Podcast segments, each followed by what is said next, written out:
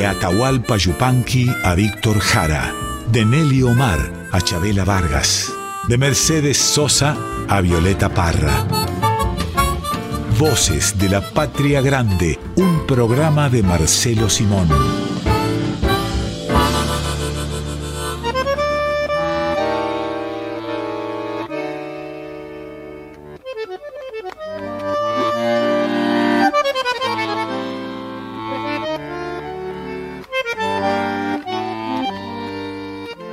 Bienvenidas, bienvenidos a Voces de la Patria Grande en este nuestro nuevo horario para quienes todavía no nos habían escuchado en este nuevo horario a partir del programa pasado. Estamos entre las 12 del mediodía y las 2 de la tarde aquí en Radio Nacional Folclórica.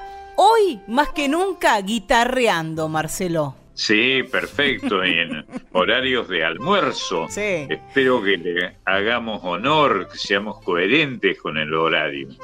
Digo que vamos a estar guitarreando en todo el sentido de la palabra, porque el programa de hoy está dedicado a las guitarras. Bueno, la guitarra que, que ha tenido su lugar en el ropero, de acuerdo a, a la historia del tango, ¿no? La guitarra en el ropero todavía está colgada. Nadie en ella canta nada ni hace sus cuerdas vibrar. Qué, qué versos previsibles y colgados de la retórica, ¿no? Mi noche Muy bien. triste, lo que, lo que tenía de novedoso es eh, Mi noche triste, es que dentro del género tanguero, que era un género que en el Sí. año 1917 es el, el año de composición de Mi noche triste, estaba naciendo ese género, tenía dos o tres décadas de existencia, marcaba una diferencia porque el tango venía siendo algo mucho más festivo, mucho más eh, Claro. procaz,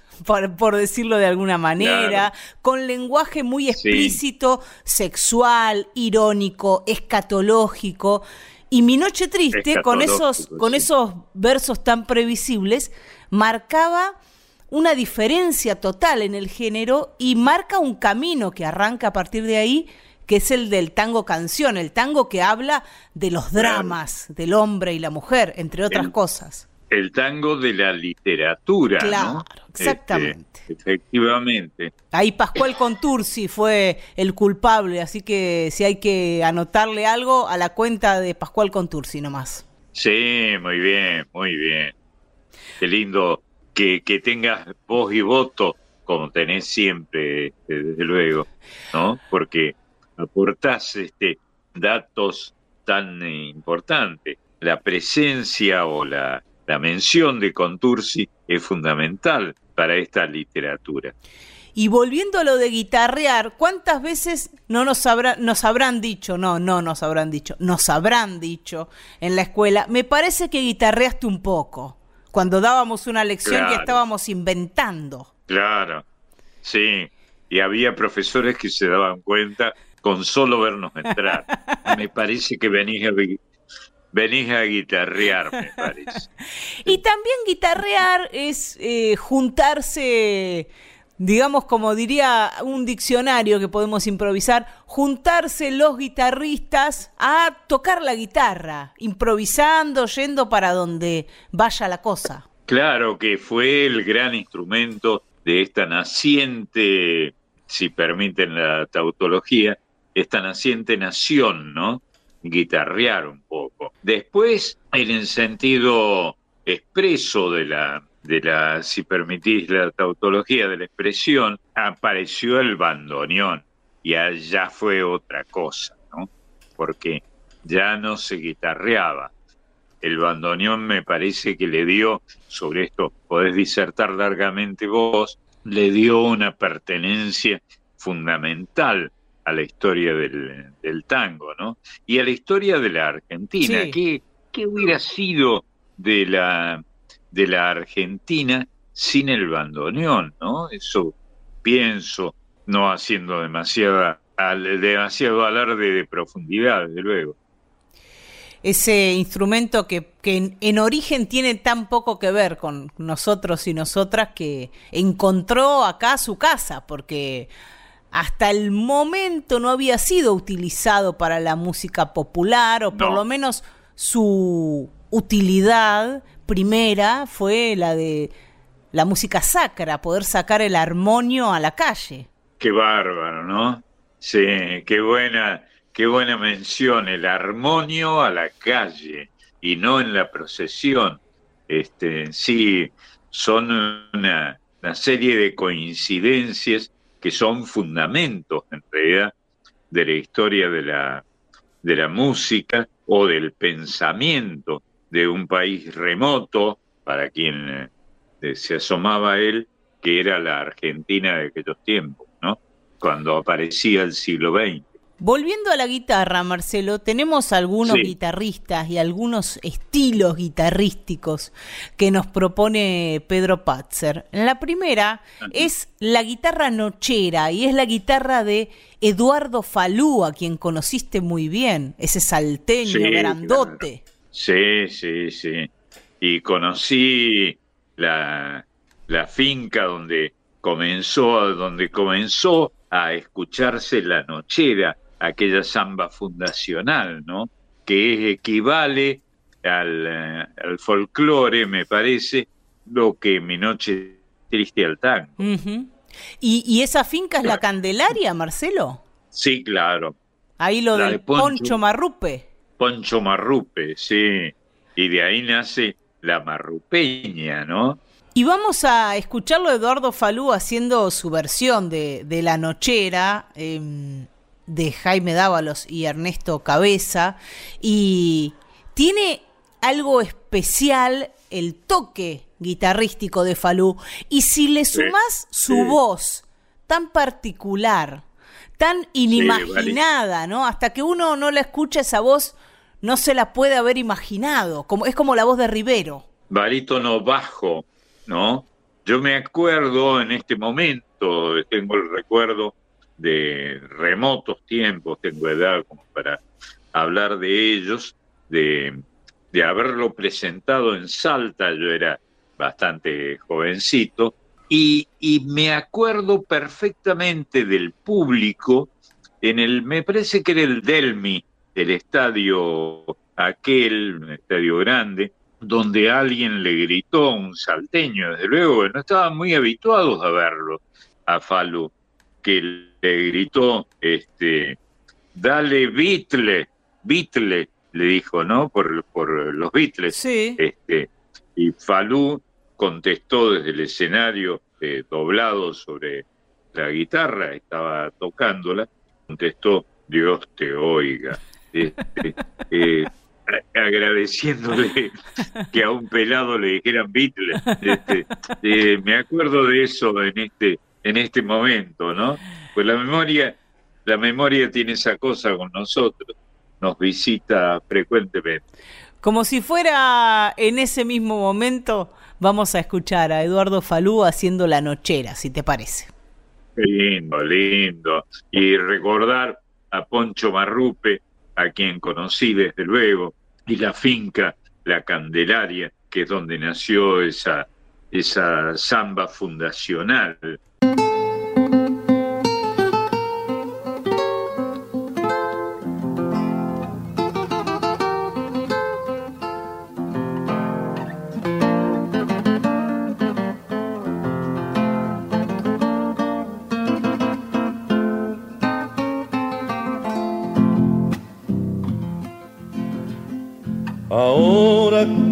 ausente, mi canto en la noche te lleva. Tu pelo tiene el aroma de la lluvia sobre la tierra. Tu pelo tiene el aroma de la lluvia sobre la tierra. Y tu presencia en las viñas dorada de se aleja hacia el corazón del vino donde nace la primavera, hacia el corazón del vino donde nace la primavera, mojada de luz en mi guitarra nochera Ciñendo voy tu cintura, encendida por las estrellas. Ciñendo voy tu cintura, encendida por las estrellas.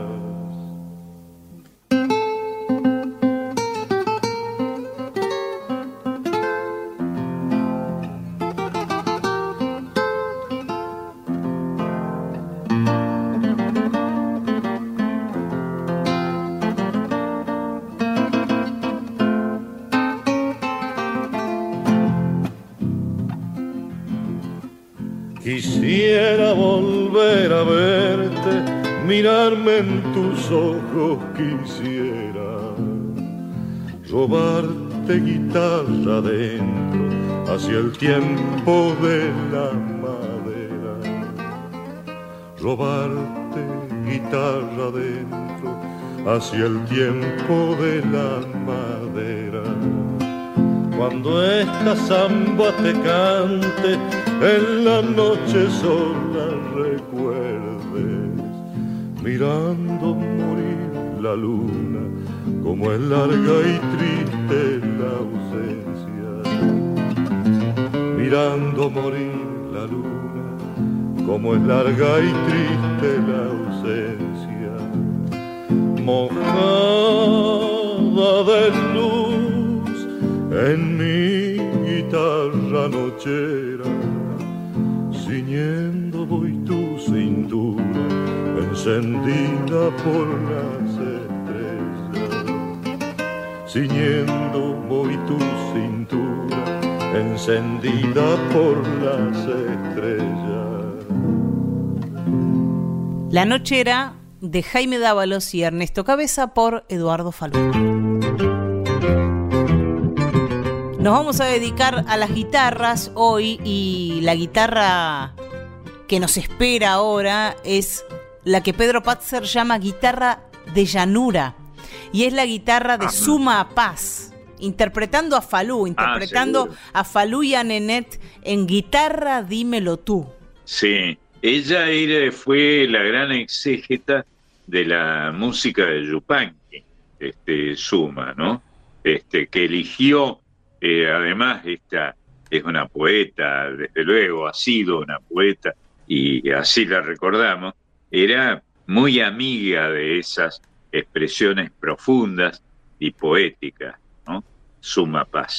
Su propio nombre, el nombre que eligió, su seudónimo tan, eh, tan luminoso y tan vinculado a los estados de ánimo más eh, sereno, tiene que ver con eso.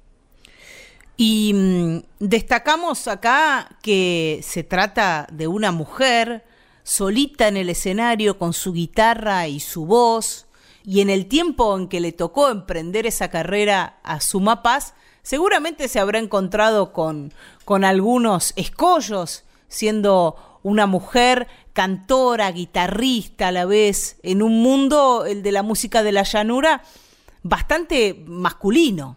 Sí, un mundo de hombres, este, que así, bueno, así ha pasado con el, con eh, la música popular, porque ahora que, que lo decís, advierto que también música de hombres era el tango, y sin embargo, qué, qué expresión tan reveladora, con B larga y con B corta, que, que ha sido y que sigue siendo el tango, esa música fatal de la Argentina. ¿Y sabes en quién pienso, Marcelo, cuando pienso en el tango y pienso una mujer con su guitarra? ¿En quién? Vinculando esto con Suma Paz, ¿no? En Rosita Quiroga, otra mujer ah. con su guitarra. ¡Qué bárbaro! ¿Qué, qué, ¿A qué te hace recordar, vos que no sos contemporánea de esto, la, el nombre de Rosita Quiroga? Y primero a, una mujer que tuvo que abrirse camino en, un mundo eminentemente masculino, eh, a una mujer que, que era bastante rea, que había elegido tal vez tomar cosas de ese mundo masculino y traerlos hacia su rol de cantora, guitarrista y compositora a la vez. Sí, pero es una expresión revulsiva, ¿no? El tango y las letrillas del tango que eran fuertemente prostibularias en los comienzos de, esta expresión fatalmente argentina, por la que debemos agradecer. Qué curioso, ¿no?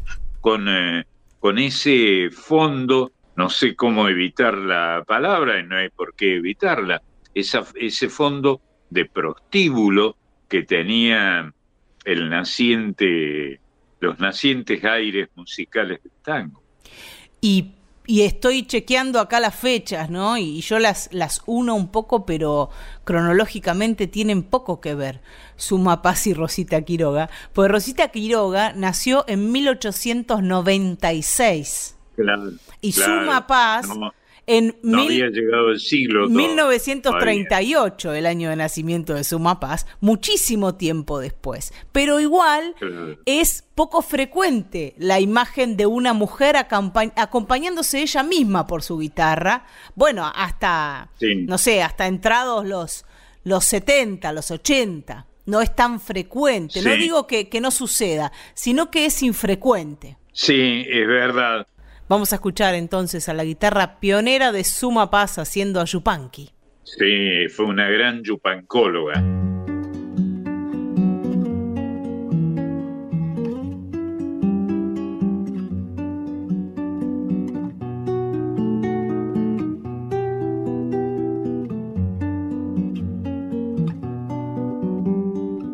Si yo le pregunto al mundo el mundo me ha de engañar.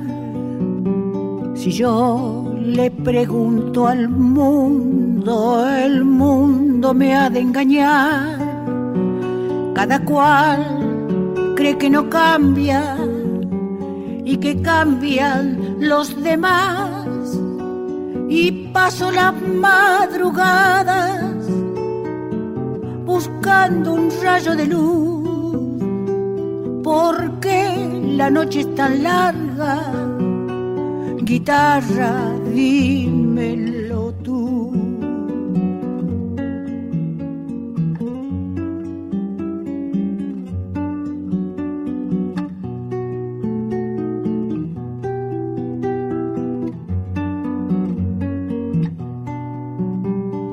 Se vuelve cruda mentira lo que fue tierna verdad. Se vuelve cruda mentira lo que fue tierna verdad. Y hasta la tierra fecunda se convierte en arena y paso la madrugada buscando un rayo de luz por la noche es tan larga, guitarra, dímelo tú.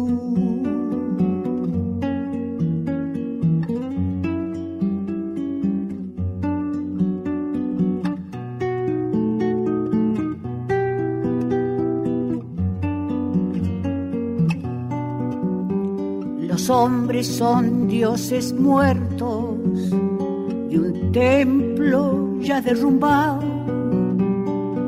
los hombres son dioses muertos de un templo ya derrumbado. Ni sus sueños se salvaron, solo una sombra ha quedado y paso la madrugada buscando un rayo de luz. Porque la noche es tan larga guitarra, dímelo tú.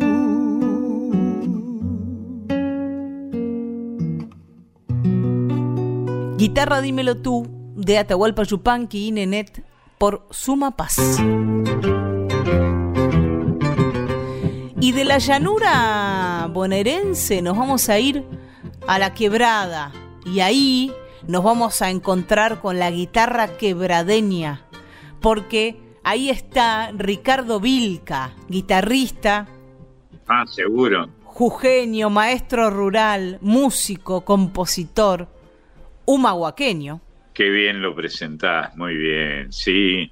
Es otra fatalidad argentina, ¿no? Humahuaca, que, que es un topónimo también muy interesante y que tiene que ver con esta exégesis que acabas de, hacer, ¿no? Este, Humahuaca, cabeza, Huma, este, cabeza de la huaca, del tesoro, ¿no?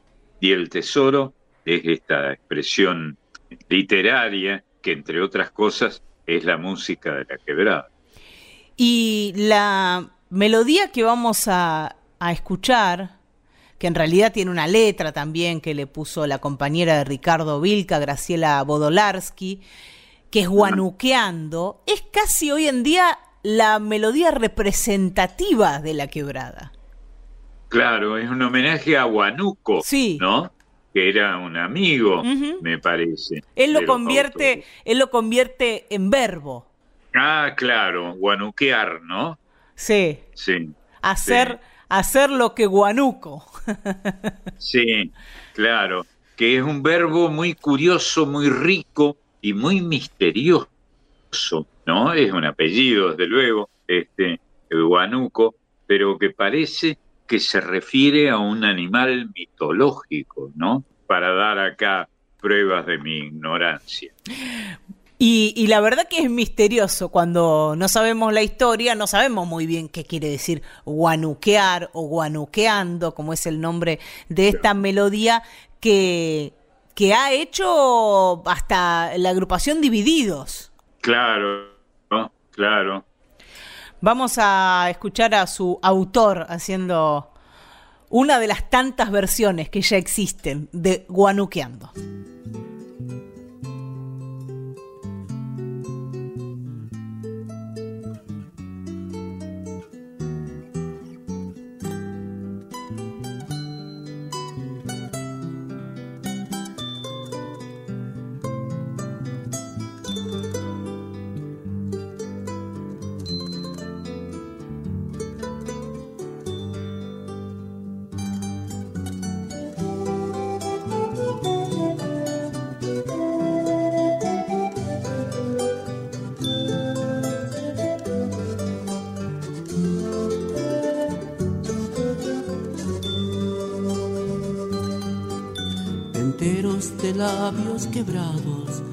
Zamponias y quena sonando, antiguo respiro en la boca, besos, besos de mi raza.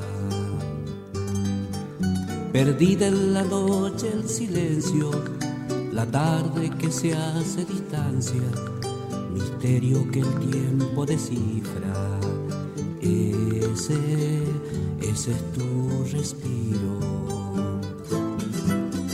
Siento que es que en el viento huye, trayendo amores y silencio de las peñas que encierran el sol en su corazón entre irampos de luna, zampoñas que en el viento huyen. Viaje, buscando en cielo un cóndor va como mi ser resucitará, buscando la luz.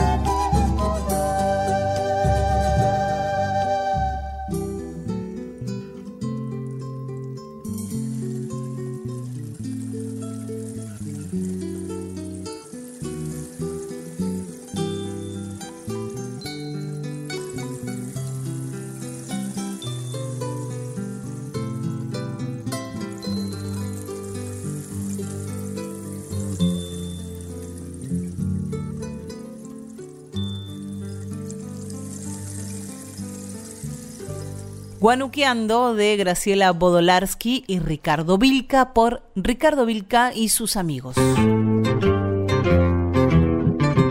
Y qué lindo escuchar esto, que es una síntesis de, o, o un síntoma mejor de la Argentina, estos apellidos curiosos que son los apellidos de nuestra tierra, donde se mezcla lo nativo este, con lo que alguna vez vino con los barcos, ¿no? Este, como estos apellidos como el que acabas de decir. Y hoy hablábamos de, del tango, de las mujeres pioneras del tango y Pedro nos propone como representante de la guitarra rabalera a una cantora siempre acompañada por guitarras, que es Nelly Omar. Eh, gran, gran.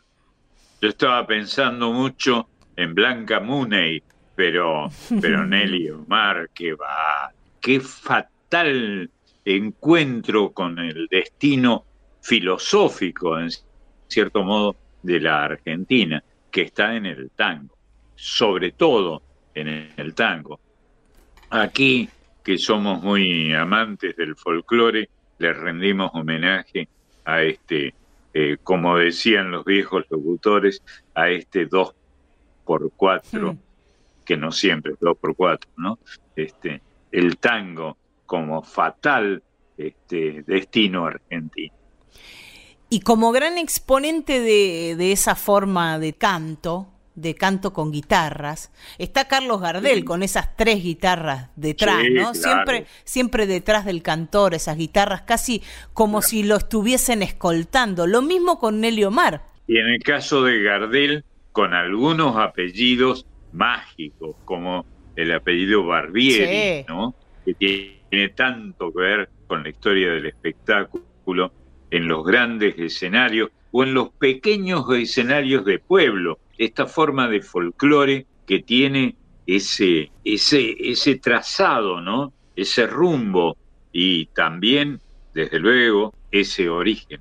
Barbieri que, que dejó la vida con el Zorzal ahí en, en el accidente en Medellín en el año 35. Qué bárbaro, ¿eh? Qué bárbaro, qué destino y qué, sí, insisto con la palabra, qué la fatalidad que tiene tanto que ver con la historia del arte en el mundo, ¿no? Y especialmente en la Argentina, porque el tango es la historia de la Argentina. En ese delirio que, que, tenemos, voy a decir, los tangueros por los segundos nombres, todos sabemos que el segundo nombre de Barbieri, o todos quienes escuchamos unas cuantas audiciones de tango, el segundo nombre de Barbieri era Desiderio, Guillermo Desiderio Barbieri. qué, qué, qué, cultura que tenés, qué bárbaro. Me acabas de, de hacer desayunar con esta manera tan formidable de presentar un tema musical.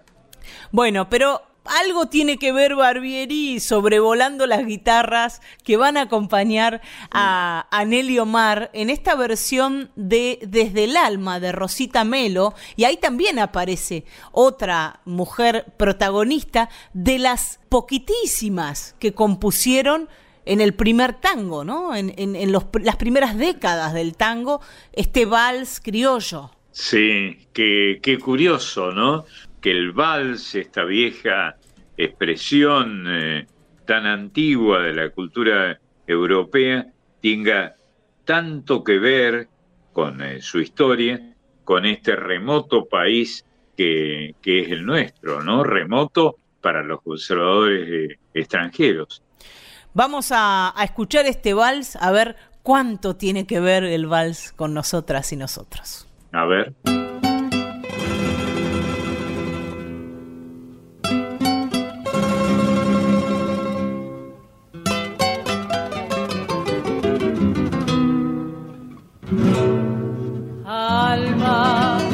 tanto te han herido, porque te niegas al olvido, porque prefieres llorar lo que has perdido, buscar lo que has querido, llamar lo que murió. Vives inútilmente triste y sé que nunca mereciste pagar con pena la culpa de ser buena, tan buena como fuiste por amor empezó una vez, lo que después dejó de ser, lo que al final, por culpa de un error, fue noche amarga del corazón.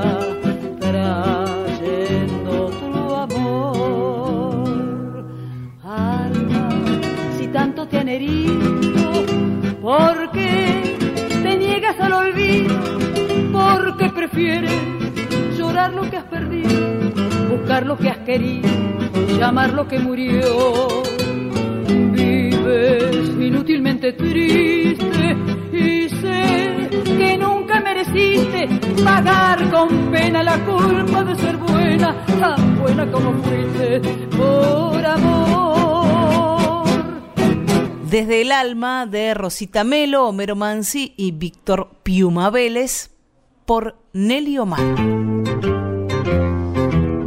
Vamos a ir a otra de las guitarras que nos propone Pedro Patzer en este domingo guitarrero y es la guitarra luchadora. La guitarra luchadora es la de León Gieco, es la del juglar, la del trovador. Claro, muy bien. Sí, La guitarra luchadora, que es la que ahora nos ocupa, es sí. la guitarra que no pretende ser virtuosa, aunque puede serlo, y su cometido es contar una historia o denunciar algo que sucede. Está bien, qué interesante, qué, qué tema brillante el que estás abordando, sí, muy bien. La guitarra denunciadora, Sí. qué bueno. Y León Gieco que tiene, tiene tanto que ver con el, con el rock como con el folclore en la música Sí. argentina, si vamos a separar Sí. esas dos aguas. Sí, efectivamente. Sí, él lo hizo, él lo hizo, y genialmente, digamos. León Gieco. Y vamos a escucharlo a León en una obra que musicalizó, pero que en realidad es un poema inédito de Atahualpa Yupanqui. Hemos contado algunas veces esta historia. Víctor Heredia recibe de, de manos del hijo de Yupanqui un montón de poemas inéditos y en vez de musicalizarlos él solo, decide compartirlos con un montón de artistas y allí surgió un disco. El poema que Una le... gran idea. Sí, Una gran idea. sí. Y generosa idea además, ¿no? Lo podría haber hecho Sí, él solo. Generosa. Generosa, sí. El poema que le tocó a León Gieco, o que eligió, quién sabe cómo fue la historia, es La guitarra. Claro, sí, claro, que tiene tanto que ver con nuestra historia lírica, ¿no? ¿Qué sería de la historia, lo digo en general, en el sentido latino de la palabra, la historia, la histoire de la Argentina, sin esta apelación a la guitarra, ¿no? Que dejó de estar en el ropero hace muchos, muchos años, por suerte. Madero de fibras nobles que trajiste de la selva a la voz de todos los pájaros y el zumbo de cien abejas. Leyó seguramente León Gieco cuando Víctor le dio este poema inédito y ahí habrá empezado a surgir una música para este tema que es un clásico ya. Sí, esta música y esta idea, ¿no? Esta idea, este ancestro puesto allí, porque habla de la guitarra y de la selva, es decir, hay una alusión a la madera, al árbol que fue alguna vez la guitarra, como el mismo Yupanqui hizo también en alguna otra apelación a esta, a esta búsqueda antropológica. La guitarra es la madera, es el árbol. Sí, claro, es, es Yupanqui retomando esa idea en este poema inédito que por suerte cayó en buenas manos y hoy lo podemos escuchar como una canción que comparten en autoría Donata y León Gieco. Muy buenas manos. Este, en este caso, este, la unión de Gieco con eh.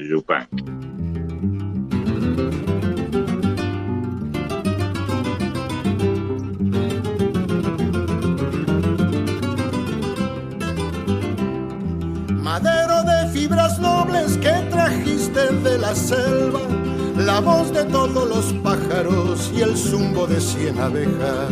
El sol te puso alegrías, la noche te dio tristezas, para adornar tu garganta del cielo bajo una estrella. Todas las cosas del monte, de los llanos y las sierras andan caminos sonoros por la huella de tus cuerdas.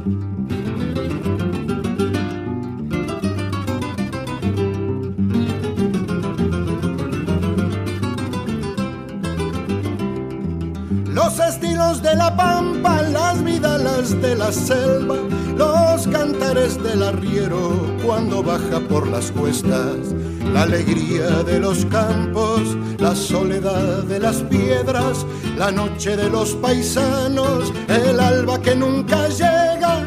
Todo cabe en tu madero, guitarra sabia de ausencia, la primavera de un sueño o el invierno de una pena.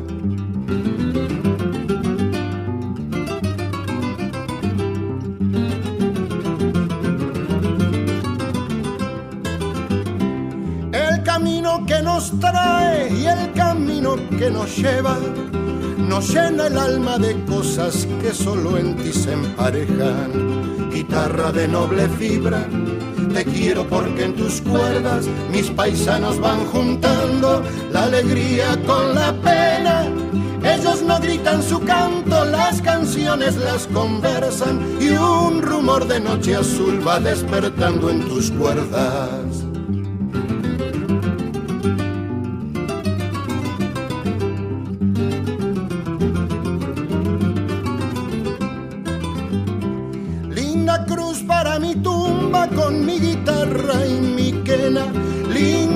Responso al silbido del paisano que se aleja. Guitarra de mi cariño, no hay nada que no comprendas. Eres el alma sonora que nos afirma en la tierra. Todo cabe en tu madero, guitarra sabia de ausencia, la primavera de un sueño o el invierno de una pena.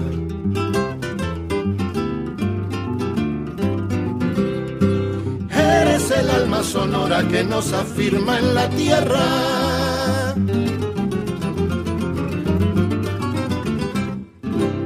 La guitarra de León Gieco y Atahualpa Yupanqui por León Gieco.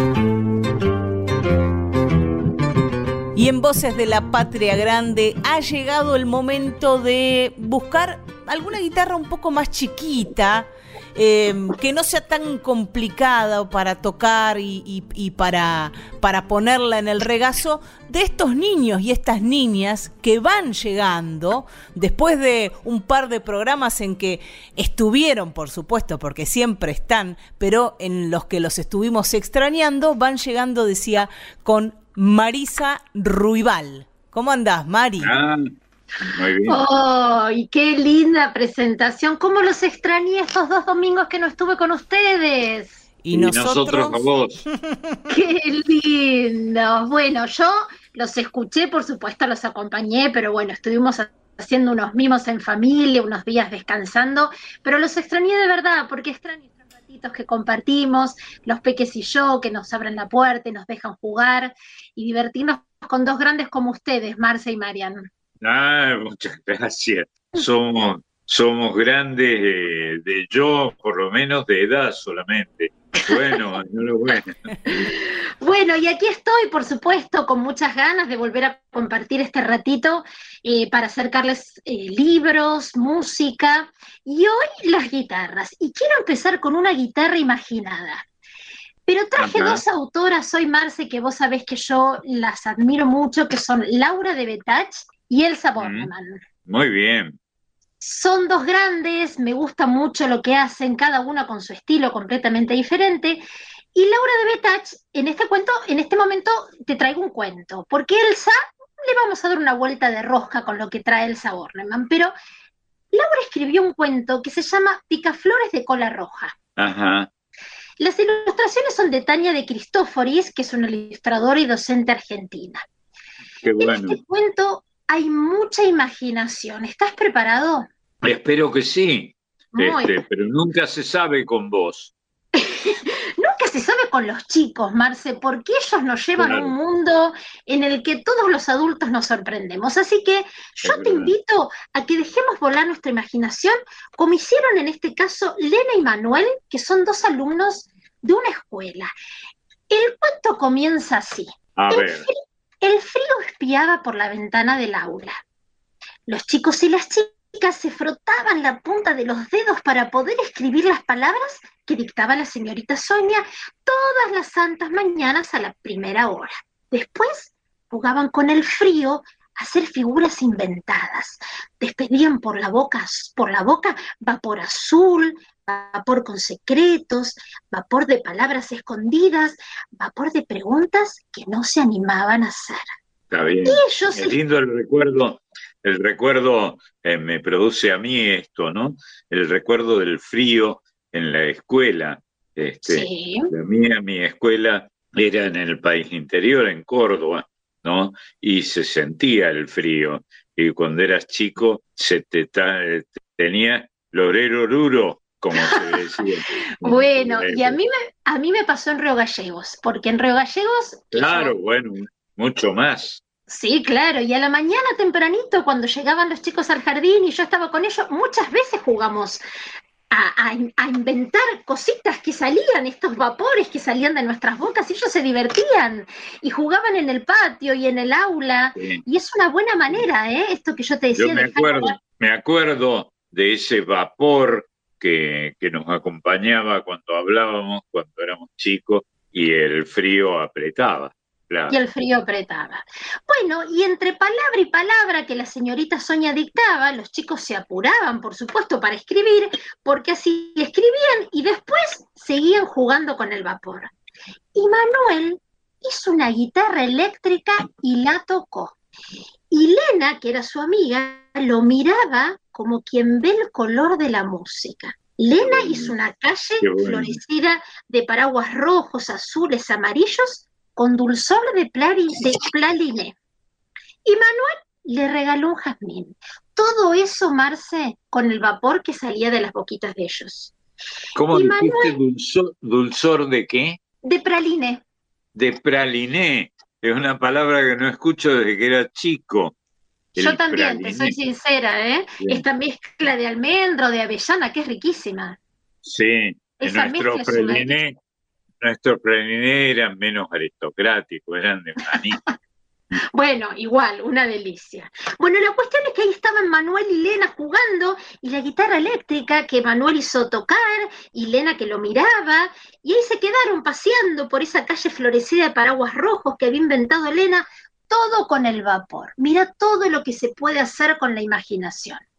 Así Sí, que seguro. disfruten de este cuento Picaflores de cola roja porque eh, se van a divertir con Lena, con Manuel, la señorita Sonia, que me dio como que los retó porque se estaban dispersando, pero después los chicos vieron que los amigos también jugaban.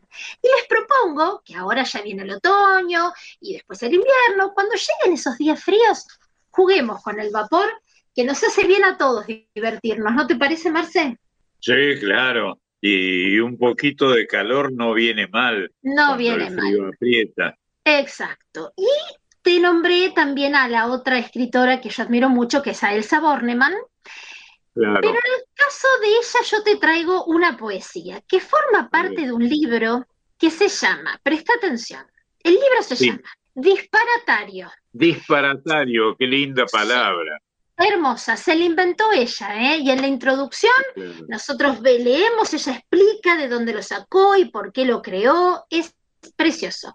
Pero no termina ahí el título, es disparatario. 55 versicuentos y un cuento de amor. Versicuentos, qué lindo. Hermoso, hermoso. Las ilustraciones son de O'Keeffe, que es un ilustrador rosarino, y este libro está lleno de personajes extraños y situaciones insólitas. Se van a encontrar con sillas encantadas, con niñas de agua, viento y tierra, con una gata observadora, pinochos de carne y hueso, un pulpo con peluca y además un texto que para leerlo van a necesitar un espejo porque se van a encontrar con letras muy locas y van a decir, ¿y acá qué quiere decir? No entendí nada. Pero si ponemos un espejo, Van a poder ah, leer todo lo que Elsa inventó para nosotros. Qué lindo. Qué lindo. Y, aparte de todas estas situaciones extrañas y personajes raros, hay una guitarra olvidadiza. Y si me permitís, yo les quería regalar este poema que es muy cortito. ¿Me das permiso? Sí, claro, te lo pedimos. La guitarra olvidadiza se llama y dice así.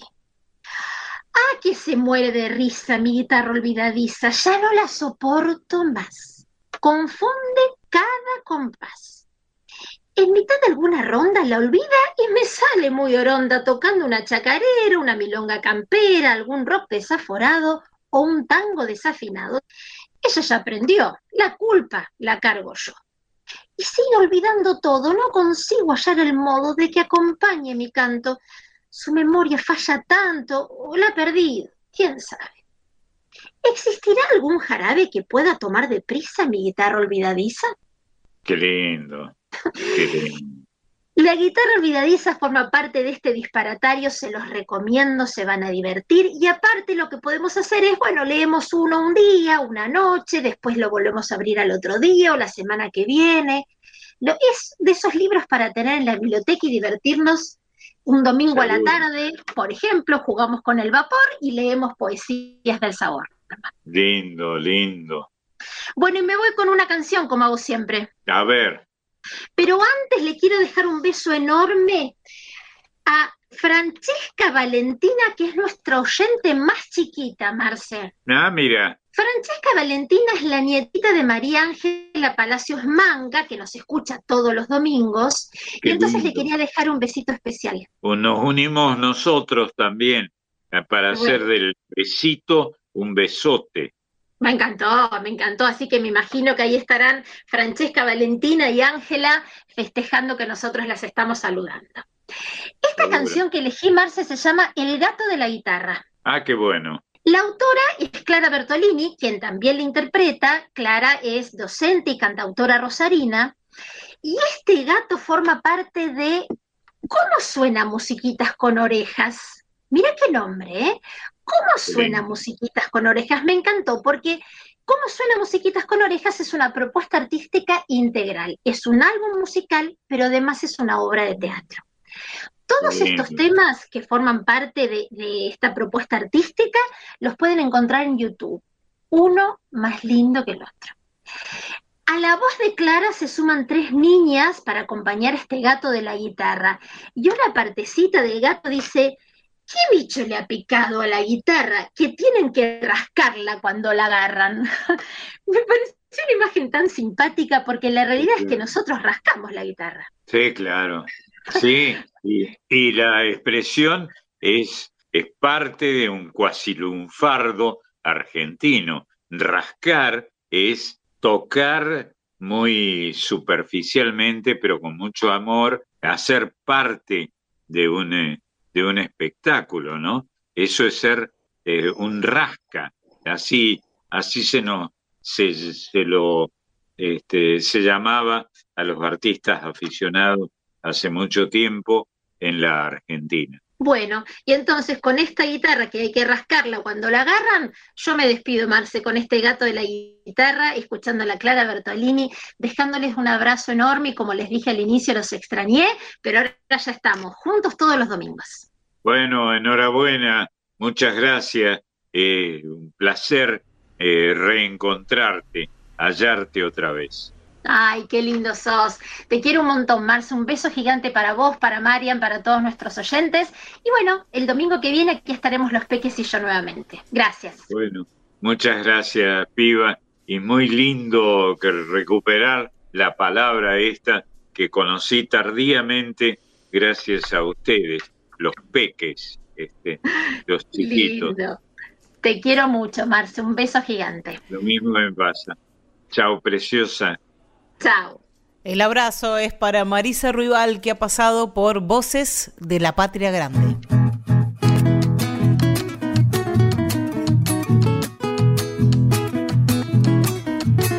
Adentro, vuelta. Una guitarra de cuerdas largas. Yo tengo una guitarra de cuerdas largas. Y como no me acuerdo cuántas son, voy a contarlas.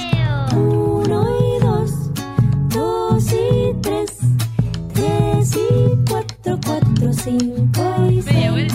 Cajita de madera, boca cantora. Zapateo. Uno y dos, dos y tres, tres y cuatro, cuatro, cinco. Bueno, y seis. Voy a cruzar el puente y saltar la rayuela de tu diapasón.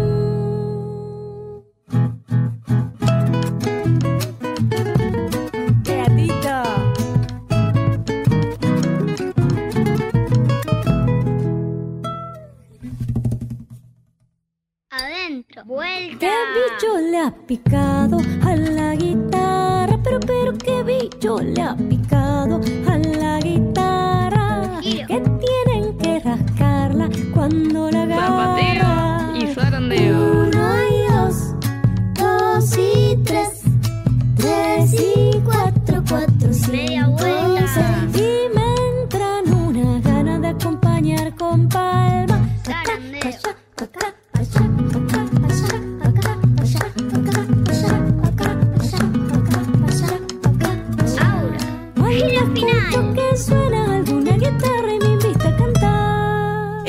la guitarra de y por Clara Bertolini. Seguimos Marcelo en Voces de la Patria Grande hasta las 2 de la tarde aquí en Radio Nacional Folclórica y hay un grupo de gente que todas las semanas aporta cada uno, cada una algo para que este programa cada domingo esté al aire. ¿Querés que repasemos esa lista de Por gente? favor, por favor, dale. Estoy escuchando con atención. Hasta donde sé son seres humanos, ¿eh? Tranquilo, no, no, no te asustes. No hay que averiguar demasiado. Pedro Patzer es el ideólogo, es quien cada domingo nos propone una temática y una musicalización y que hoy nos propuso rondar alrededor de las guitarras. Seguro. Eh, Patzer es una de las personas más inteligentes que he conocido. Es un poeta, eh, creador de expresiones nuevas, ¿no? Es una, una especie de pequeño gran Lorca de, de la Argentina. Marisa Ruibal recién pasó con la columna sobre las infancias y es además la productora de este Voces de la Patria Grande. Emiliana La Merino, hoy ausente con aviso, siempre nos propone su columna Folk Fatal. Van a tener que esperar hasta el domingo que viene para escucharla. Cuando recuperaremos a nuestra a una de nuestras ovejas favoritas, la Merino. Y además hay, hubo un cambio de jugadores, Marcelo, te lo tengo que decir. A ver, ¿quién? Ah, Contame. es, es alguien que conoces. Viste que nosotros tenemos un, un equipo artístico técnico y hasta hace poco teníamos jugando en nuestro equipo a Diego Rosato. Sí, claro. Bueno, nos Sí. han pedido el pase de Diego Rosato. Hemos cobrado una suma de dinero, como hacen los clubes de fútbol cuando hacen el pase de, un jugador. Claro. Y hemos comprado otro jugador. No digas. Sí, el Tano Salvatori. ¿Qué te parece como, como Ah, editor? Qué bueno.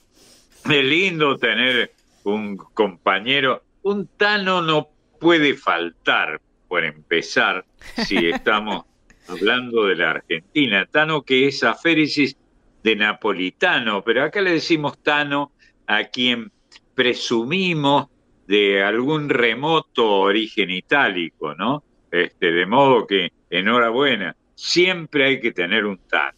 Y además amigo de la folclórica, así que estamos en familia. Y además Seguro. tenemos a nuestro consultor, a, a nuestro cacique también, eh, es, claro. es un cacique, Máximo Vargas. Seguro, seguro. Bueno, enhorabuena que Máximo Vargas siga con nosotros. Hay que examinar para los que son amigos de estas señales que eh, se trata de alguien que es máximo, nunca mínimo. Exactamente. Les recordamos que este programa sale grabado, por lo tanto, si se quieren comunicar con Voces de la Patria Grande, nos pueden buscar en Facebook e Instagram y ahí hacernos los comentarios que quieran, como ya hacen varias y varios oyentes. Vamos a ir ahora a una guitarra muy particular, que es A ver, la guitarra que acompaña a la poesía improvisada, la guitarra payadora. linda idea, fantástica. No la he escuchado hasta ahora, ¿eh? Es una idea extraordinaria, porque no es lo mismo una guitarra de concierto que la guitarra que acompaña al payador, ¿no? Que es también una palabra que debemos examinar, pero tal vez en otro momento. Es la guitarra, en este caso, en este domingo, la guitarra payadora va a estar encarnada por Marta Swint y José Curbelo. Ah, bueno, es una pareja extraordinaria, creadora de hallazgos extraordinarios alrededor de esta expresión que merecería un programa especial. La payada, un programa, un libro, una enciclopedia, ¿no? ¿De dónde viene esto de payar, de improvisar este, con versos que sean adecuados? Por lo que nos ha contado varias veces el maestro José Curbelo, se improvisa en todo el mundo. Hay, hay artistas repentistas Sí. en todo el mundo. Si bien en Sí. cada lugar es con sus reglas estéticas, con sus condiciones. Seguro.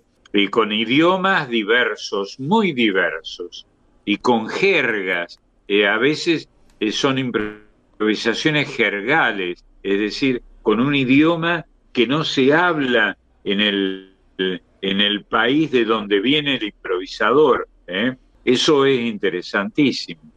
Vamos a escucharlos entonces a Marta Swint y a José Curbelo, su poesía improvisada y sus guitarras.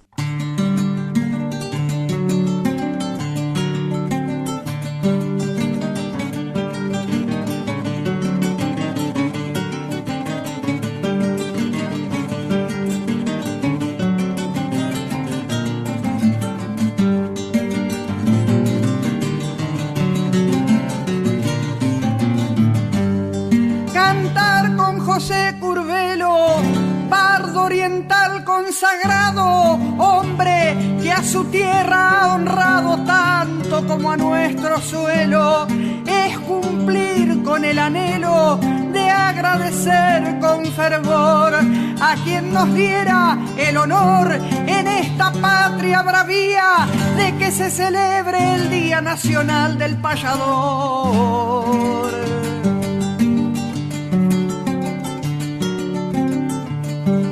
En defensa de este canto, yo tan solo acompañé a la lucha que con fe enfrentó Víctor Di Santo. Se trabajó tanto y tanto que logramos convencer y una mención ha de ser. También hizo esfuerzos grandes el Museo José Hernández con Airala y Crubelier.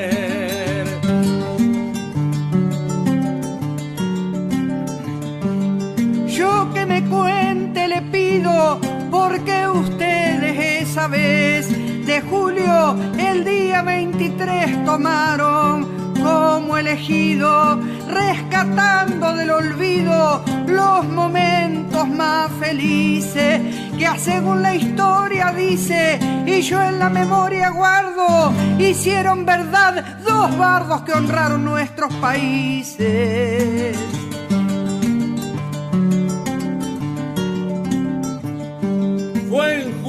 y un 23 que Gavino enfrentó a Nava, si entonces se comentaba, cemento un siglo después. El tiempo es testigo y juez y nos impulsó a ese honor. Con el último fulgor del siglo XX nacía en Buenos Aires el día soñado del payador.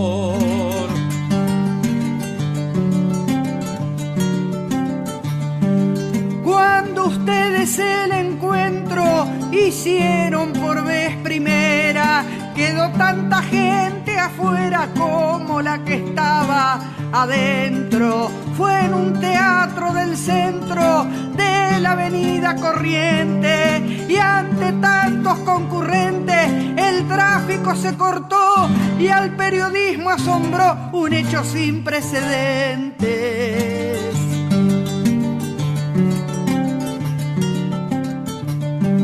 Teatro Presidente Alvear y 87 fue el año donde el pueblo fue el peldaño que nos ayudó a escalar. Ese escenario fue altar de un arte que se rescata y hubo en esa noche grata 14 bardos de vera, como 14 banderas de ambas márgenes del plata.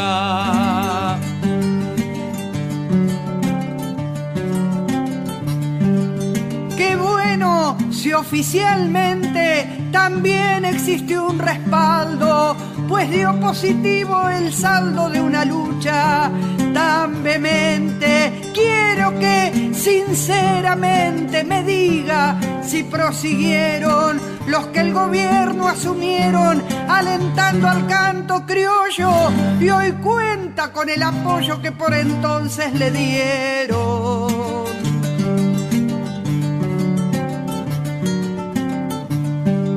Apoyó el rumbo inicial, gobierno capitalino, y nos allanó el camino la autoridad provincial. Más tarde en lo nacional se estimuló nuestro sueño y en el actual desempeño nos da el interior vigencia y una fría indiferencia muestra el estado porteño.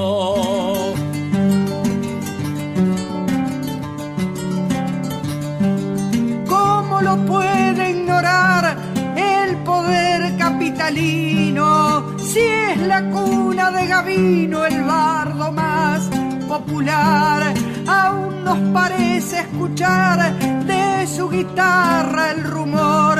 Si el poeta con dolor por él nos dijo al oído, no me arrojes al olvido yo que he sido tu cantor.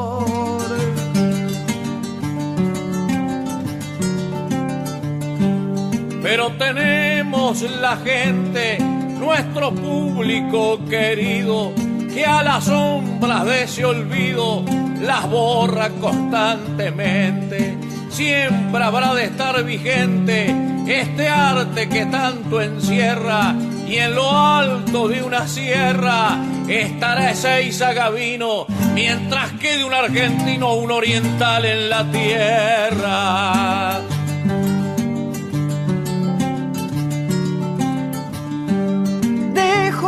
Por Víctor Di Santo una flor en su memoria. De él es parte de la gloria que tenga un día este canto. Por el payador levanto un muchas gracias al cielo. Con decisión sin recelo, por él luchamos al fin. Hoy lo piensa Marta Suil, lo mismo José Curvelo.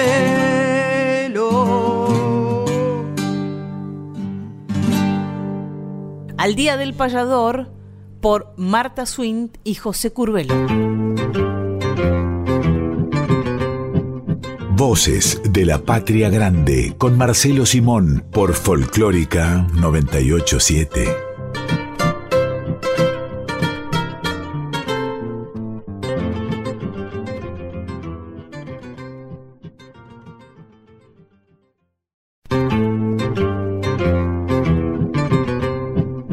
Estás escuchando a Marcelo Simón en Voces de la Patria Grande.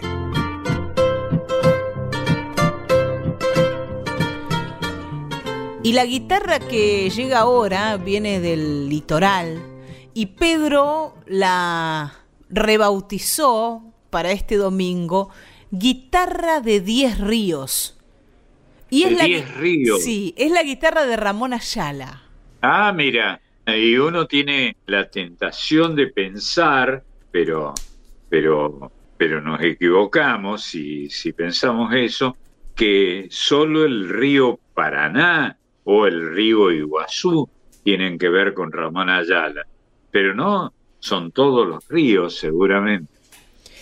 Y además, eso de, de los 10 ríos tiene que ver con la cantidad de cuerdas de la guitarra del Ah, Mensú. Son 10 ríos porque son 10 cuerdas.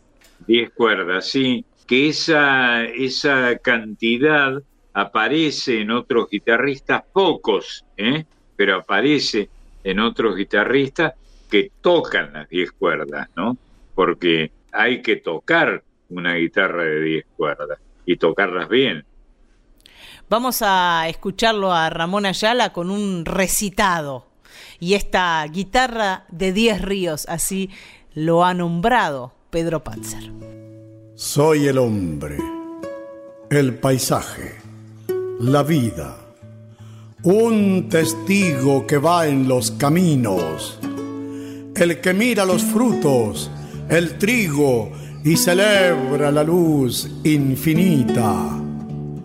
Soy un ser de la tierra que vibra y en sus pasos canta, llora, sueña y en amores se entrega la tierra y ama el bosque, el mar, el tucano, el que anda en los sueños nombrando la magia del vivir por las venas.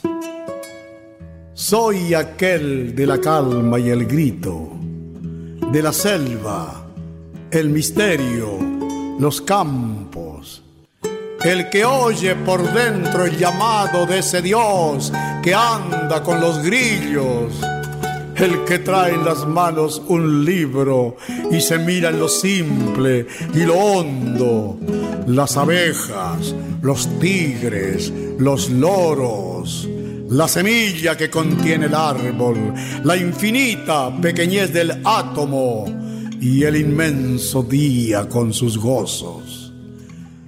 Voy andando en los ojos del niño, la inocencia, la miel, el amor, horizontes que buscan el sol y guitarra en acorde infinito, la montaña con fuegos dormidos que revela el poder en acecho, un planear de cóndor en el vuelo, una estrella cayendo al espacio, lo inacible en ojos del caballo y un volver por el propio universo.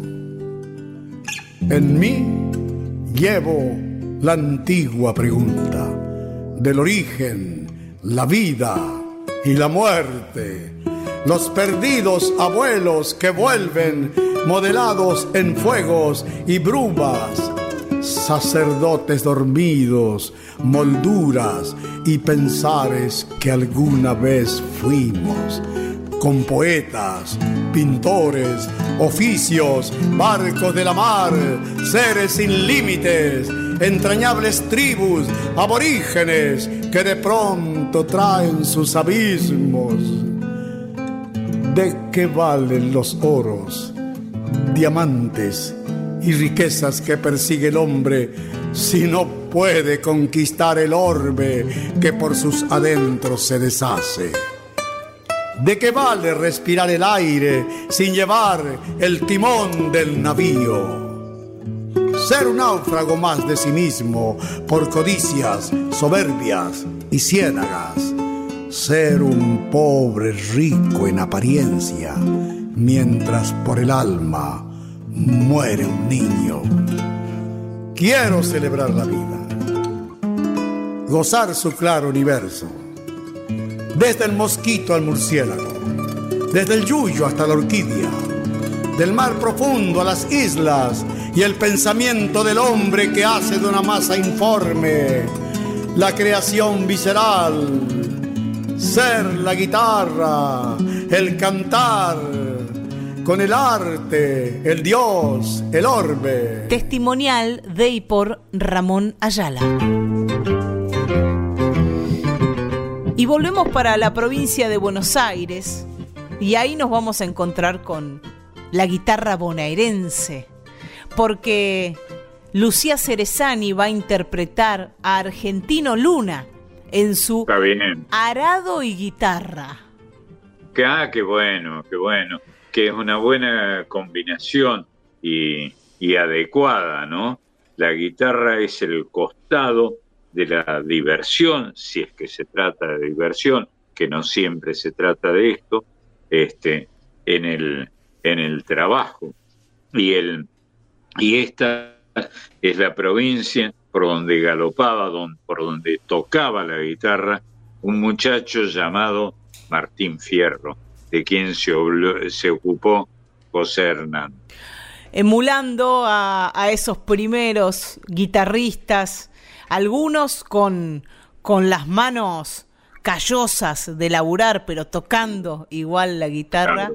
Lucía Cerezani va a interpretar a Argentino Luna. Qué bueno.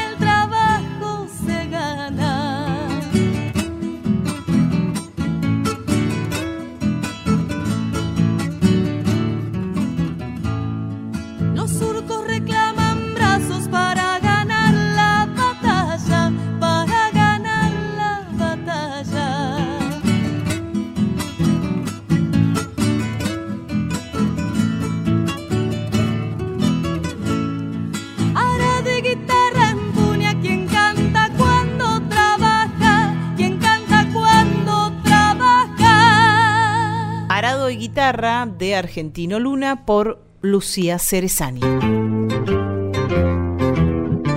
Y yo traigo desde el mundo tanguero, Marcelo, a un guitarrista muy particular al que me la juego, que conociste.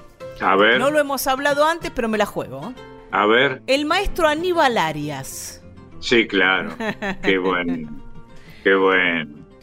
lo traje por algunas características de- del personaje que, que me parecen fascinantes, ¿no? Su, su lado de músico acompañante, su costado de músico acompañante.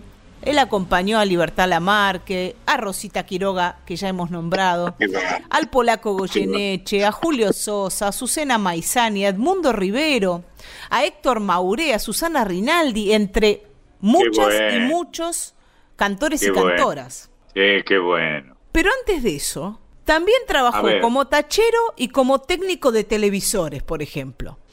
Ah, mire. Antes y entre medio del laburo, porque cuando el laburo escaseó, también se dedicó a estos otros laburos, al de tachero y al de técnico de televisores. Y hay que, para decirlo en argentino básico, que es posible que no nos entiendan con esta expresión si no son argentinos, hay que laburar.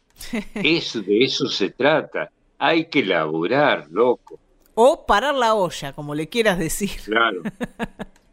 Parar la olla, que es una expresión folclórica que indicaba los métodos de cocción muy antiguos, donde la olla se acostaba para que se calentaba y después había que pararla para que se terminara de hacer la cocción.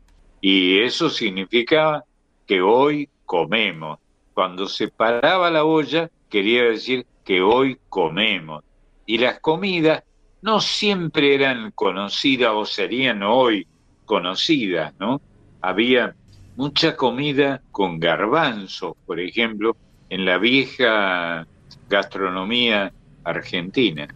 Volviendo a, a este guitarrista, Aníbal Arias, nacido en Villa Devoto en el año 1922, y que tuvimos entre nosotros y nosotras muy activo artísticamente hasta el año 2010, que es el año de su fallecimiento.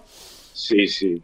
No solo acompañó cantores, sino cuando, cuando era más pibe fue concertista clásico y de jazz. Además, trabajó algo en el folclore. Comenzó en un conjunto infantil que se llamó Los Catamarqueñitos. Ah, mira. Así que anduvo por todos los géneros para luego quedarse en el mundo tanguero. Linda la mención de los catamarqueños, que este, como en muchos otros casos, conviene descubrir qué quiere decir Catamarca, el, el lugar de donde procedían, eh, de donde procede esta expresión, ¿no?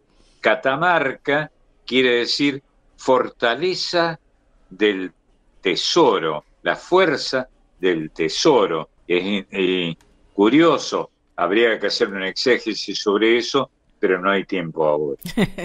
El tesoro en este caso es Aníbal Arias, que fue convocado en el año 1969 por Troilo para integrar su cuarteto cuando, cuando Troilo desarmó la orquesta o empezó a trabajar menos con la orquesta y armó el cuarteto. Antes de, antes de desarmarla, lo hemos hablado un poquito con vos, creo, a esto.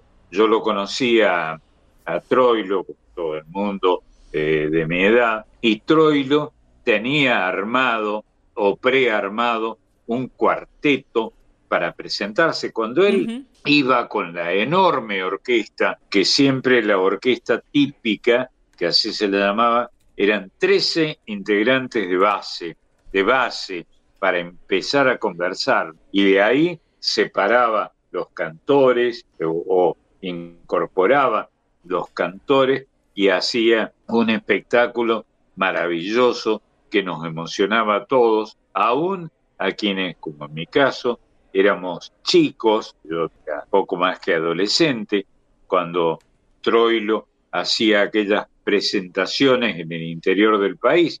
Yo vivía en, el país interior, en Córdoba, y ahí iba este, el gordo Troilo con su eh, corpulencia, su manera de hablar y sus cantores, ¿no? Era fantástico. Recuerdo con mucha emoción la, la- lo, lo que nos producía Troilo cuando iba con la orquesta, que era un hábito de aquella época, y nosotros, los vocingleros que, que le añadíamos algunas palabras seguramente innecesarias.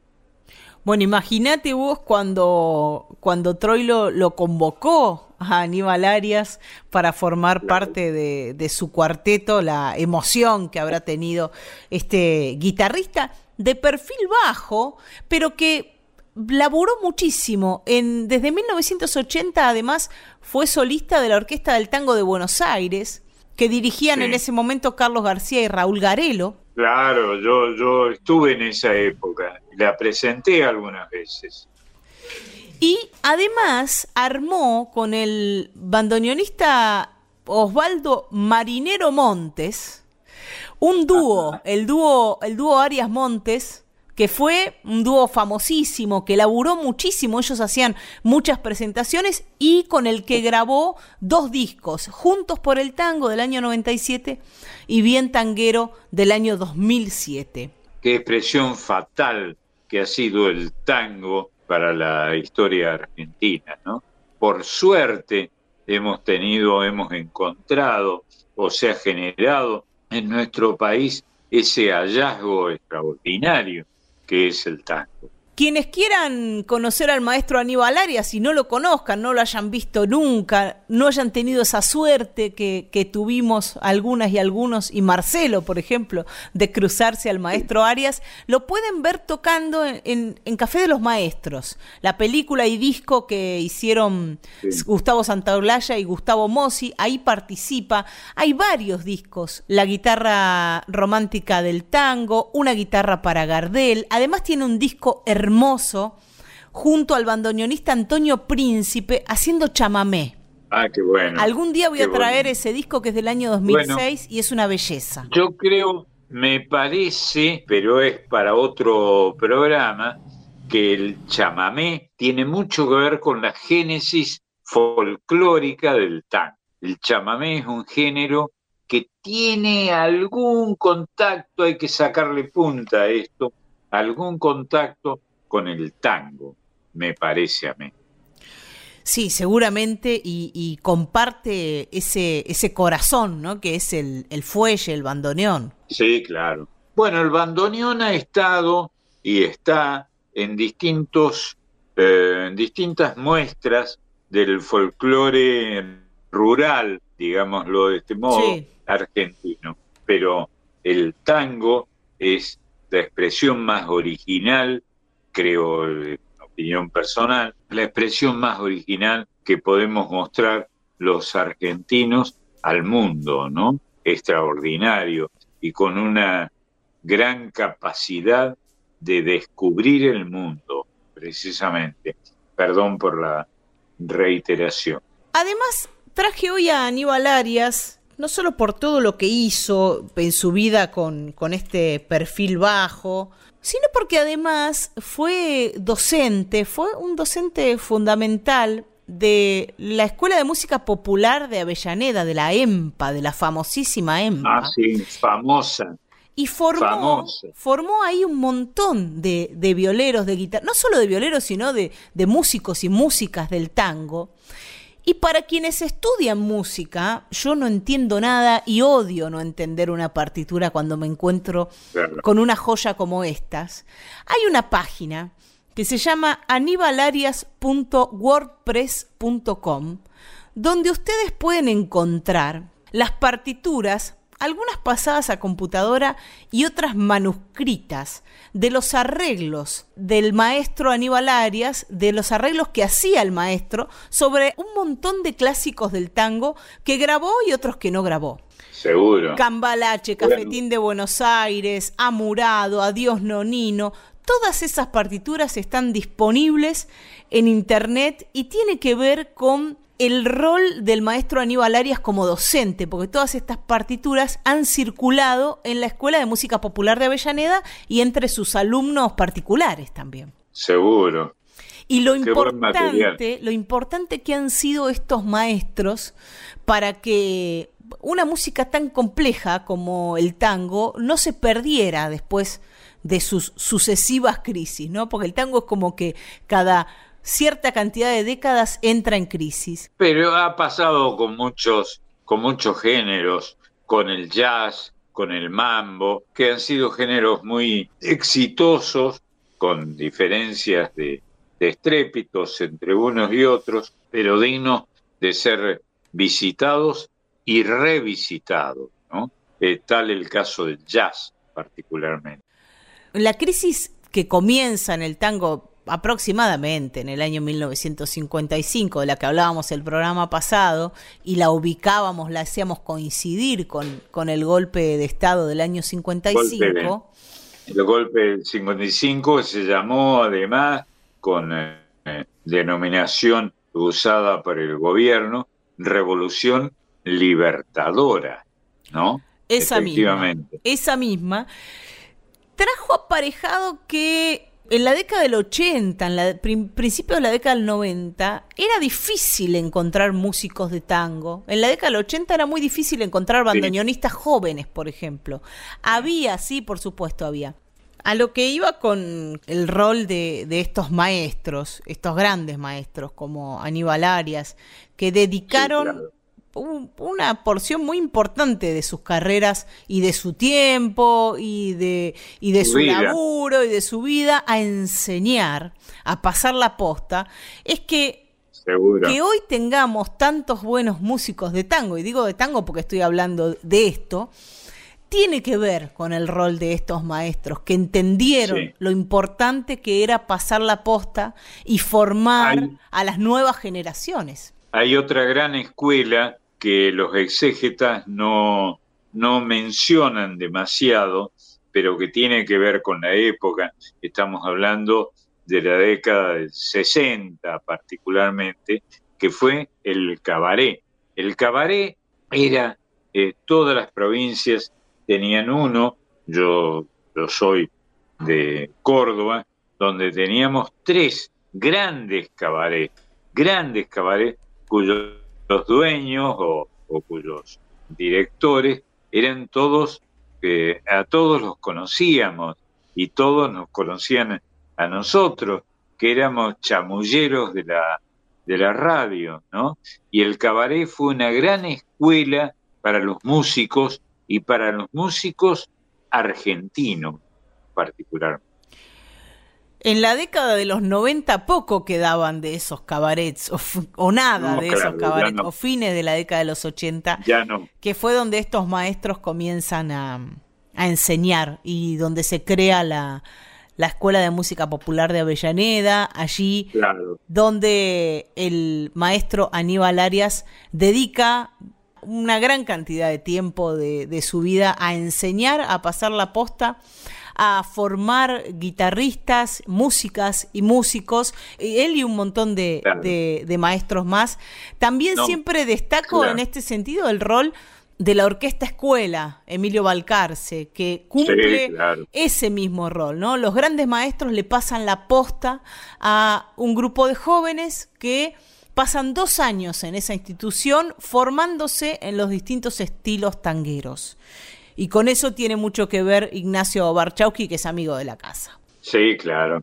Bueno, pero yo te hablo de un poquito antes, del cabaret como escuela, digámoslo así, aunque titubeo un poco al mencionar la palabreja, este, como escuela de maestros, ¿no? Y los que se sentaban ahí, pienso en los bandoneonistas particularmente, fila de cuatro bandoneones, tenía una orquesta de 13 músicos, cuatro bandoneones de base, más el contrabajo, más la guitarra, más, en fin, el resto de, más los cantores, y ahí estaba el espectáculo, que disfrutaba frenéticamente, me hago cargo de la palabra, frenéticamente el que pagaba la entrada para ir al cabaret, que de eso se trataba, y hacía número y eh, enriquecía esta historia, ¿no? Enhorabuena.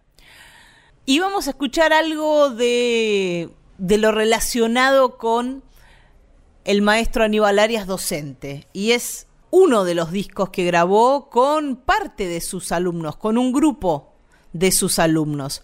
Hay dos discos, se llama Cuarteto Aníbal Arias Las Cuerdas Criollas 1 y 2 del primero de esos discos, que es del año 2003, donde Aníbal Arias toca la guitarra rítmica, hace la dirección y los arreglos, y quienes lo secundan son sus alumnos, Federico Vallejos en primera guitarra, Diego Di Picuitco en segunda guitarra y Aníbal Cornilio en tercera guitarra, todos músicos que hoy son artistas consagrados del tango, pero que en ese momento eran los discípulos del maestro Aníbal Arias. Eso es lo que quiero que compartamos para hacer un resumen de este maestro que pasó por orquestas grandes, por el cuarteto de Troilo, que acompañó cantantes, que arregló televisores, que manejó un taxi, pero sobre todo que formó a un montón de músicos. Ellos van a hacer una milonga de Anselmo Ayeta, que es un clásico del repertorio guitarrístico que se llama Corralera. Qué lindo.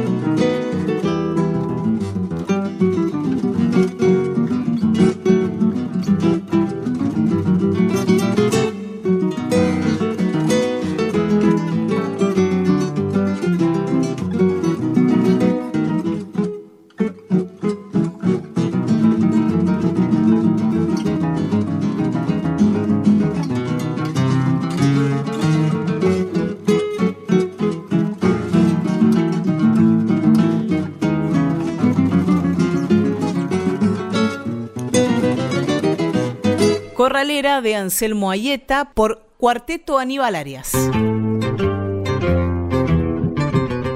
Seguimos en Voces de la Patria Grande recorriendo el espinel guitarrístico y utilizo esta palabra porque nos vamos a conocer a la guitarra litoraleña, que es en este caso la guitarra de Mateo Villalba, que con su cuarteto va a ser de Roberto Galarza Volver en guitarra.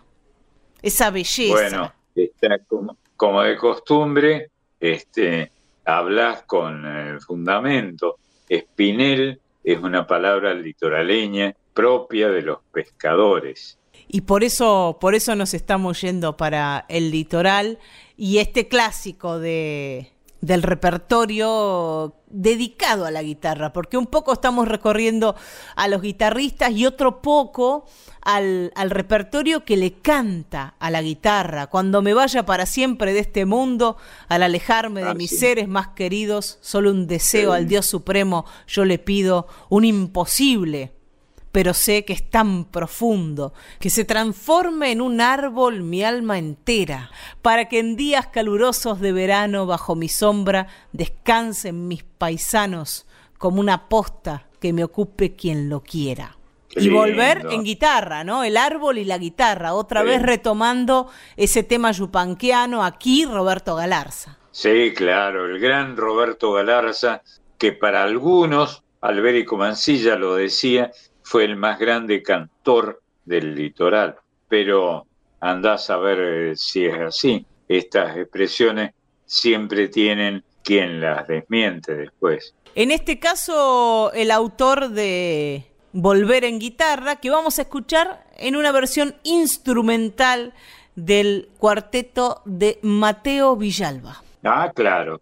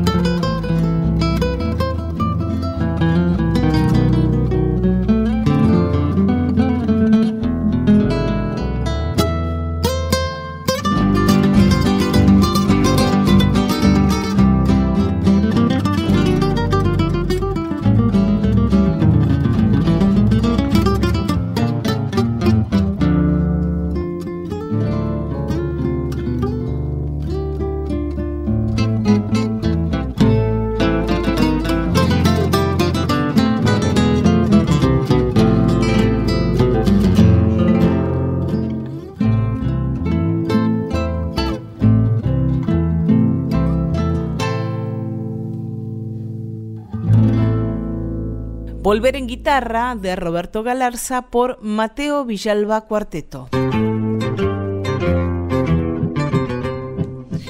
¿Y cómo no hemos hecho una parada en Cuyo todavía si estamos hablando de guitarras? Vamos a resarcirnos ya tierra de las mismo. guitarras.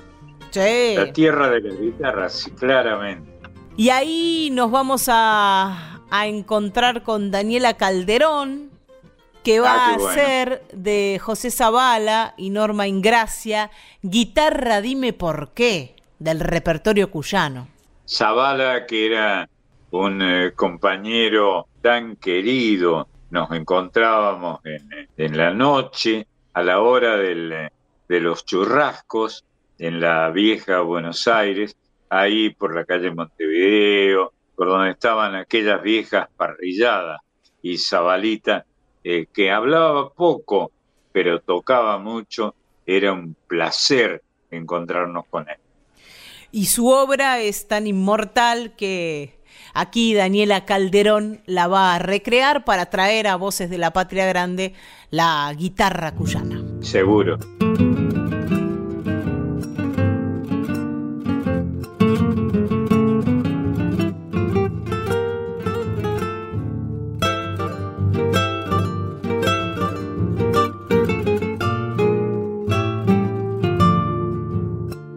Se extiende por valles y llanos, el sordo te escucha en su pecho al cantar, el mudo te nombra en ronco gemido, el ciego te siente cual brisa de mar, el mudo te nombra en ronco gemido, el ciego te siente cual brisa de mar. Quiero acariciarte y ya ves no puedo. Te tengo en mis brazos y me pongo a temblar. Mi pecho latente como un torbellino y mis tristes manos dormidas están. Mi pecho latente como un torbellino y mis tristes manos dormidas están. Puede ser que un día mis manos te alcancen. Yo seré muy suave para no hacerte mal. Uniré a tu alma mi sangre guitarra, convertida en samba al quererte abrazar. Uniré a tu alma mi sangre guitarra, convertida en samba al quererte abrazar.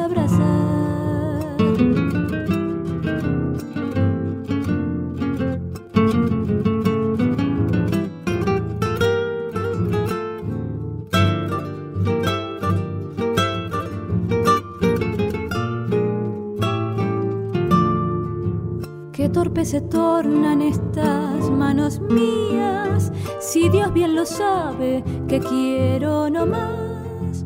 Formar en mis brazos un lecho de niño y así tiernamente poderte acunar.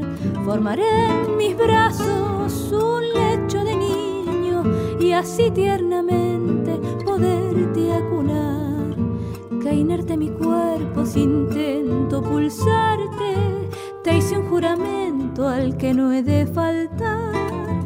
Defenderte siempre, que nadie te ofenda, crearte en mi pecho un sublime altar. Defenderte siempre, que nadie te ofenda, crearte en mi pecho un sublime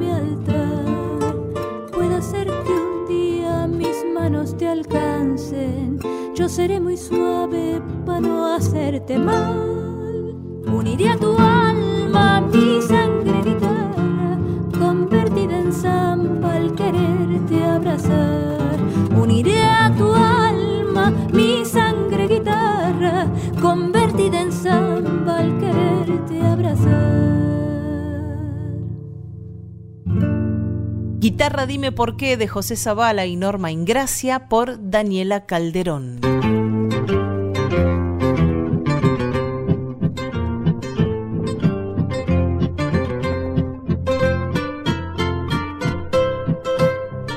Nos vamos a despedir, Marcelo, cruzando el charco. A Este, ver. este río de la Plata, que es como un mar para quienes vivimos por aquí, aquí en Buenos Aires o en Montevideo. De hecho, se le llamó mar alguna vez, el mar dulce. Sí. Cruzando este mar dulce nos vamos a encontrar con Alfredo Citarrosa y la guitarra rioplatense, la guitarra milonguera del Uruguay. Seguro. Era un placer escucharlo hablar a Citarrosa cuando tenía ganas de, de hacerlo. que fue uno de los exégetas más notables que tuvo el Río de la Plata, no suficientemente citado. Y además, esto que vamos a escuchar ya en la despedida y para decirles hasta el domingo que viene, tiene que ver con una de las pasiones de Alfredo Citarrosa que vos has compartido con él, que es su pasión por la literatura, porque va a cantar Sí. a Nicolás Guillén y este poema Sí, que se claro. llama Guitarra. Sí, claro. Es un poema histórico de Nicolás Guillén, que fue un gran, eh, eh, repito la palabra, un gran exégeta de los instrumentos que eran propios del Río de la Plata. Musicalizado por Soledad Bravo, este poema de Nicolás Guillén que se llama Guitarra, va a sonar en la voz de Alfredo Citarrosa y sus violas, por supuesto, y con esto les vamos a decir hasta el domingo que viene. Muchas gracias y que me perdone y que nos perdonen lo, lo mal pisado que ha tenido esta caminata. Vamos a aprender para la próxima por lo menos a hacer uno o dos acordes en la guitarra, Marcelo, ¿qué te parece? Tenemos Bueno, una semana para sí. practicar. Yo puedo hacer uno o dos acordes, pero rueguen que no los haga. Un gran abrazo, hasta el domingo que viene. Un beso. Gracias, mi amor, y felicitaciones.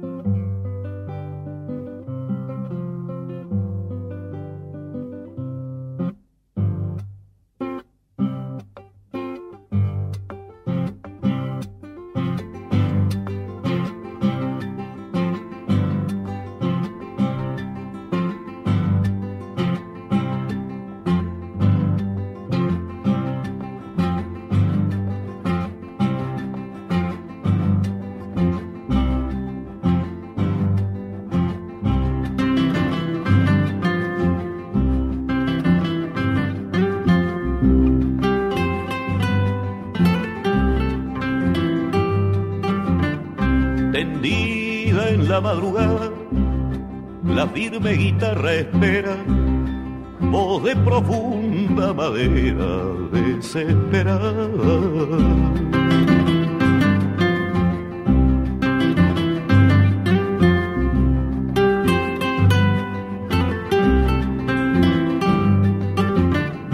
Su clamorosa cintura en la que el pueblo suspira preñada de estira la carne dura.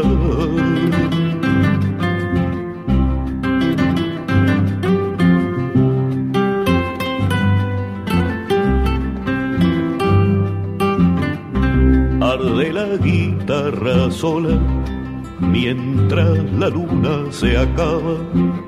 Arde libre de su esclava bata de cola.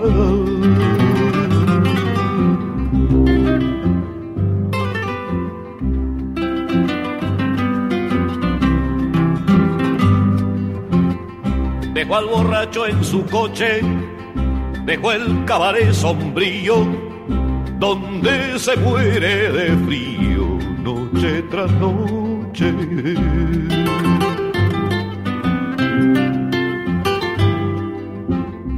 Y alzó la cabeza fina, universal y cubana, sin opio, ni marihuana, ni cocaína.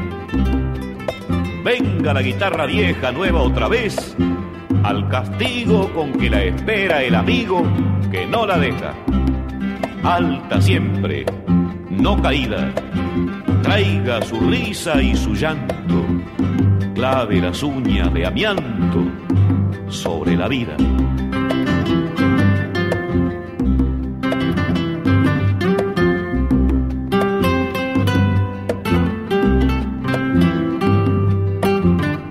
Cógela tu guitarrero, límpiale de alcohol la boca y en esa guitarra toca tu son entero. El son del querer maduro, el del abierto futuro, el del pie por sobre el muro, tu son entero, cógela tu guitarrero, limpiaré de alcohol la boca, en esa guitarra toca. Tu son entero, el son del querer maduro, el del abierto futuro, el del pie por sobre el muro, tu son entero, cógela tu guitarrero, limpiale de alcohol la boca, y en esa guitarra toca. Tu son entero, tu son entero, tu son entero, tu son entero, tu son entero, son entero, tu son entero, tu son entero, tu son entero, tu son entero, tu son entero, tu son entero, tu son entero.